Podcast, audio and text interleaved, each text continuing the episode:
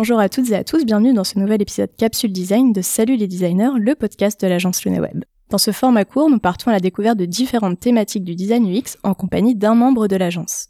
Pour ce huitième épisode de notre série, j'ai le plaisir de recevoir mon collègue Damien Legendre, qui est lead UX et UI designer, et avec qui nous allons parler de son travail de création d'un atelier UX et éco-conception, la méthode de l'écumoire. Salut Damien, comment ça va? Salut Justine, bah ça va très bien, merci.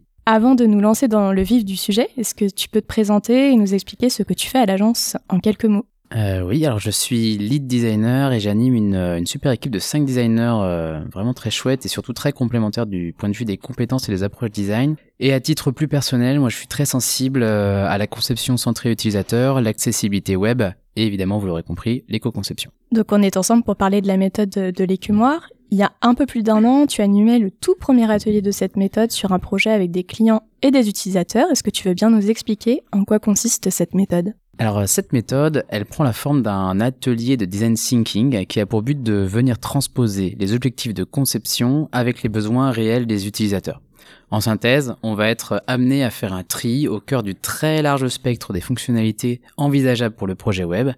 Et l'objectif, bah, ça va être d'établir un périmètre réduit et plus essentiel qui va être en cohérence avec l'unité fonctionnelle du service. C'est un peu jargonneux, l'unité fonctionnelle, pour celles et ceux qui ne sont pas familiers du terme, ça désigne en fait la fonction principale que doit remplir le service, comme par exemple bah, réserver un billet de train, euh, déclarer ses impôts ou apprendre une nouvelle langue par exemple. Le tri avec la méthode de l'écumoire, il va se faire grâce à trois sources principales. Il y a la connaissance des objectifs des porteurs de projet, la connaissance des utilisateurs, leurs attentes, leurs besoins, et enfin une lumière technique quant au poids des fonctionnalités euh, du périmètre. Euh, j'aime bien souligner cet aspect d'ailleurs parce que c'est très peu fréquent euh, d'embarquer des, des, profils développeurs sur ce genre d'atelier et ils vont nous permettre justement de mesurer au moins de façon hypothétique le poids des fonctionnalités qu'on va pouvoir recenser. Alors l'atelier il se déroule en plusieurs étapes. On va commencer par diverger, comme pas mal de design, enfin de méthodes de design thinking en creusant avec les usagers d'un côté et les concepteurs de l'autre toutes les idées de fonctionnalités à sur le projet selon leur profil, sans filtre. Une fois les fonctionnalités listées, euh, les deux groupes vont alors passer à une phase de convergence en plaçant sur le support d'atelier les différentes pistes de fonctionnalités selon leur degré d'utilité et de réponse à leurs besoins pour les utilisateurs ou selon leur capacité à répondre à leur unité fonctionnelle et aux objectifs euh, de la marque, de l'enseigne, pour l'équipe de conception. Donc si vous voulez plus de détails par rapport à ça, parce que c'est pas forcément évident de l'expliquer comme ça en audio, vous pouvez télécharger le support et sa notice euh, depuis euh, le lien qui sera communiqué avec cet épisode. La méthode de l'écumoire, c'est un atelier qui est assez simple à appliquer et à comprendre, et c'est ce qui fait pour moi la réussite de ce genre de méthode en règle générale, puisque bah du coup forcément la prise en main elle est facilitée. C'est un peu comme euh, si vous voulez les jeux de société finalement, euh, les boîtes les plus usées, euh, c'est les jeux qu'on sort le plus souvent et souvent c'est les jeux les plus faciles à prendre en main. Là c'est pareil, il faut pas que ce soit trop complexe pour que pour que ce soit facile à à prendre en main. Et euh, globalement, c'est un atelier qui nécessite environ deux heures d'atelier. Et forcément, bah, vous l'avez compris, hein, un panel d'utilisateurs, des personnes qui sont de l'équipe de conception. Et je le rappelle une nouvelle fois parce que c'est important, mais des profils techniques qui vont nous aider à mesurer toutes ces fonctionnalités. Ok, et concrètement, euh, quel impact l'emploi de cette méthode a eu sur le projet avec euh, Rennes Métropole? Alors le projet de qui a été fait avec Rennes Métropole, donc le, le, guide de marque de Rennes Métropole, il me tient particulièrement à cœur parce que c'était la toute première mise en application concrète sur un projet de cette méthodologie. Donc autant dire qu'on y allait avec des certitudes plutôt euh, euh, mitigées. On était convaincus, mais sans avoir donc ces fameuses certitudes. Sur ce projet, on a imaginé un guide de marque, euh, donc comme je le disais pour la nouvelle euh, identité visuelle de Rennes Métropole, euh, qui doit être disponible en ligne. En somme, c'est une plateforme sur laquelle on va retrouver tous les éléments de la charte graphique de la métropole pour les, les agents de, la, de la métropole, comme pour les partenaires, par exemple des agences web, des agences de com, peu importe. Et ils sont nombreux. Euh, et comme l'objectif de cette plateforme, bah, c'était de rendre particulièrement euh, conforme au RGWA, donc euh, côté accessibilité et éco-conception, bah, il fallait trouver un moyen de proposer une interface qui allait être simple et efficace et embarquant que ce qui est essentiel donc la base de l'éco-conception selon moi, euh, et ça réside dans la constitution d'un périmètre qui va être raisonné, et il fallait mettre de côté tous les, euh, tous les mauvais choix de, de conception, enfin les isoler en tout cas, pour pouvoir passer à la suite du projet euh, dans, le, dans le périmètre de ce que l'on avait envisagé. Dans le cadre de, de Rennes Métropole, faut comprendre qu'il y avait une problématique particulière, c'est qu'il y a énormément d'éléments d'identité visuelle et de déclinaison intégrés euh, euh, au projet, parce qu'il a fallu choisir d'intégrer ou non le logo de la ville et de la métropole, euh, le logo de, des travaux à Rennes, le logo de Transat en ville. il y a énormément de, de sous, c'est pas des sous-marques, je sais pas comment dire, mais de, de sous-identités comme ça pour Rennes Métropole.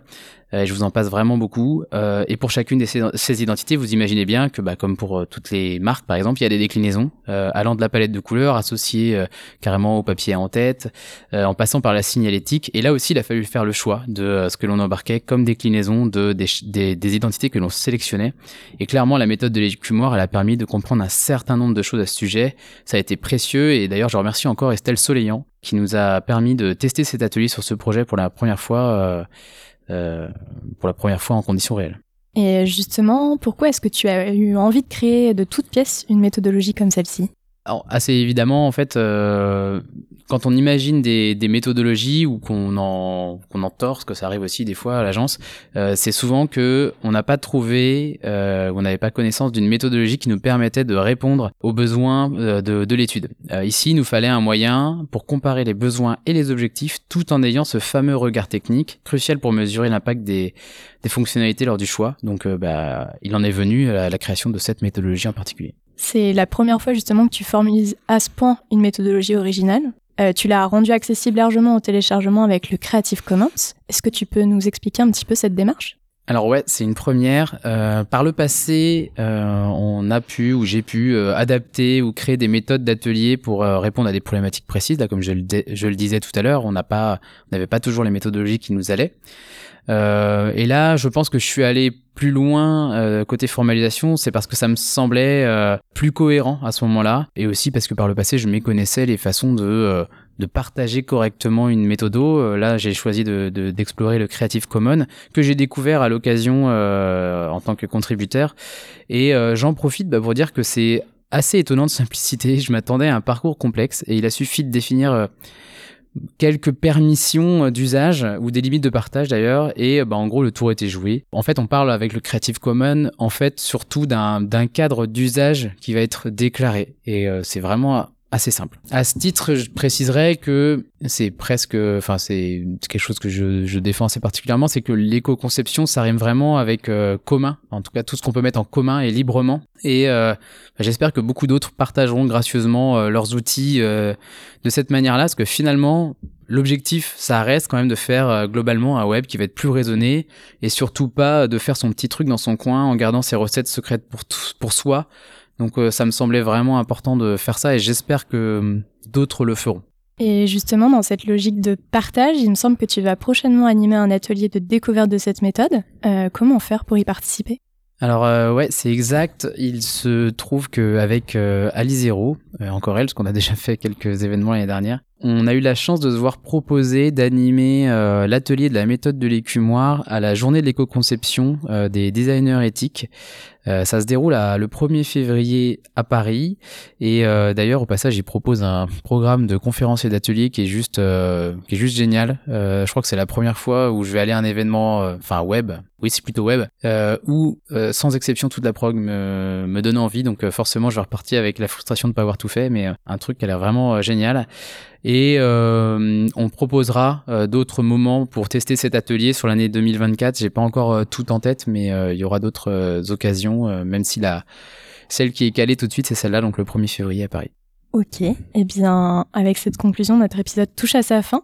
Encore merci Damien pour ce partage de cette méthodologie qui se montre rudement efficace. Ça donne envie de partager à notre tour nos expérimentations dans l'idée d'ouvrir cette démarche d'éco-conception. Eh ben, merci Justine. Moi, ce que j'espère, c'est que cette méthode, elle sera utile à celles et à ceux qui en ont besoin pour euh, visualiser, visualiser pardon, plus clairement le, périmètre éco-conçu de leur projet. Et euh, surtout, si jamais vous avez des questions, euh, faut pas hésiter euh, à m'écrire via les, les coordonnées qui sont présentes dans la notice, au même titre que je vous invite à critiquer grandement euh, justement le support, la méthode, euh, la notice pour toujours l'améliorer parce que c'est aussi ça de partager en Creative Commons, hein, c'est de pouvoir avoir un petit côté euh, fondation par, par, par l'usage. quoi. Voilà, et eh ben, merci Justine et à bientôt. À bientôt Damien. Si ce sujet lié à l'éco-conception vous a plu, vous pourrez écouter ou réécouter nos précédents épisodes abordant ce sujet. En attendant le prochain épisode, n'hésitez pas à vous abonner à la newsletter du podcast pour retrouver l'ensemble des ressources de nos épisodes, et tips et conseils de nos invités. Vous pourrez tout retrouver sur le site salutlesdesigners.lunaweb.fr. À très bientôt.